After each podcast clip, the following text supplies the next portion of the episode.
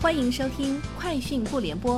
本节目由三十六克高低传媒联合出品。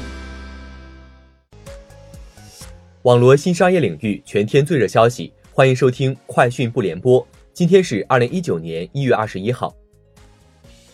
三十六克讯，中国人工智能学会人工智能与安全专委会昨日成立，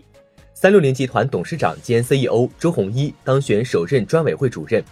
他表示，三六零与浙大合作发现了一种海豚音攻击，该攻击人耳无法听见，但可以通过超声波信号劫持智能设备的语音控制系统，再利用麦克风的硬件漏洞开启语音助手，把智能音箱变成窃听器，窃取用户隐私。此外，海豚音攻击还可用于攻击多种拥有语音助手的智能设备，包括智能手机、智能手表、智能汽车等。三十六氪讯，拼多多发布声明称，灰产团伙所利用的优惠券漏洞盗取的相关优惠券，系拼多多此前与一档电视节目开展合作时，因节目录制需要特殊生成的优惠券类型，仅供现场嘉宾使用。除此之外，此种类型优惠券从未在任何时候以任何方式出现在平台正常的线上促销活动当中，甚至从未有任何线上入口。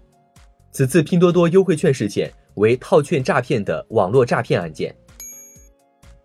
微软最近表示会建立 AR 用户社区，用户可在驾驶时使用耳机给其他驾驶员进行评分，并对其他驾驶员的表现进行评论。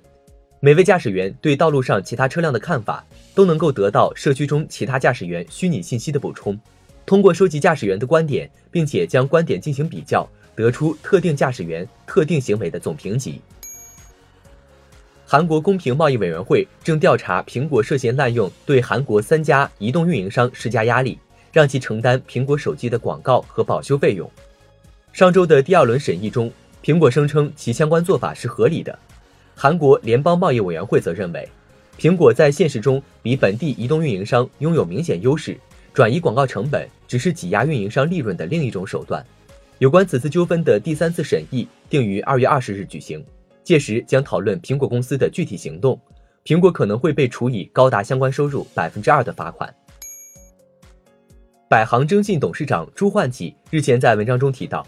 金融科技与个人征信的发展密切相关，在发展个人征信业务时，尤其要注意。合法合规，重视信息安全和个人信息保护。此外，还应重视信息安全。截至目前，百行征信已经与近四百家机构签署了信用信息共享合作协议，涵盖网络借贷信息中介机构、网络小额贷款公司、消费金融公司、汽车金融公司、融资租赁公司、民营银行、金融科技公司等。三十六氪讯，小米集团公告称，一月十八号。斥资约一亿港元回购九百八十四点九六万股股票。此前，小米集团曾公告称，董事会正式议决，适当时于公开市场运用购回授权，并于一月十七号进行首次回购。以上就是本期节目的全部内容，明天见。欢迎添加小课微信，微信 ID 是 s u p e r 三六 k 二 super 三十六课。加入我们的课友群，一起交流成长吧。高迪传媒，我们制造影响力。商务合作，请关注公众号高迪传媒。